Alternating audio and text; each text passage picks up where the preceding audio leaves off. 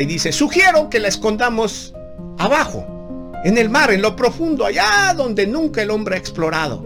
Y él dijo, imposible, también, esa idea no funciona. ¿Qué tal? Que el hombre también inventa algo y va para abajo. La van a encontrar. ¿Alguien tiene otra idea? Y un silencio quedó en esa asamblea de duendes. A nadie se le ocurría algo. Hasta que alguien, un pequeño duendecillo, se levanta y dice, sugiero que le escondamos en el lugar donde el hombre menos se va a imaginar que está.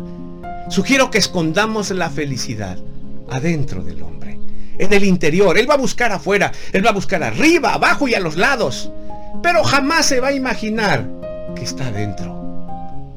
Y a partir de ahí se cuenta, dice esta historia, que a partir de ahí la felicidad quedó en el interior de los hombres.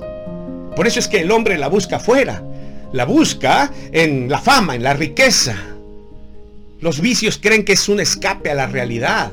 La busca aquí, la busca allá, pero nunca la busca dentro de sí mismo. Y lo cierto es que, así como la felicidad es una decisión, de ahí brota. Ese es el lugar donde Cristo, el Hijo de Dios, actúa.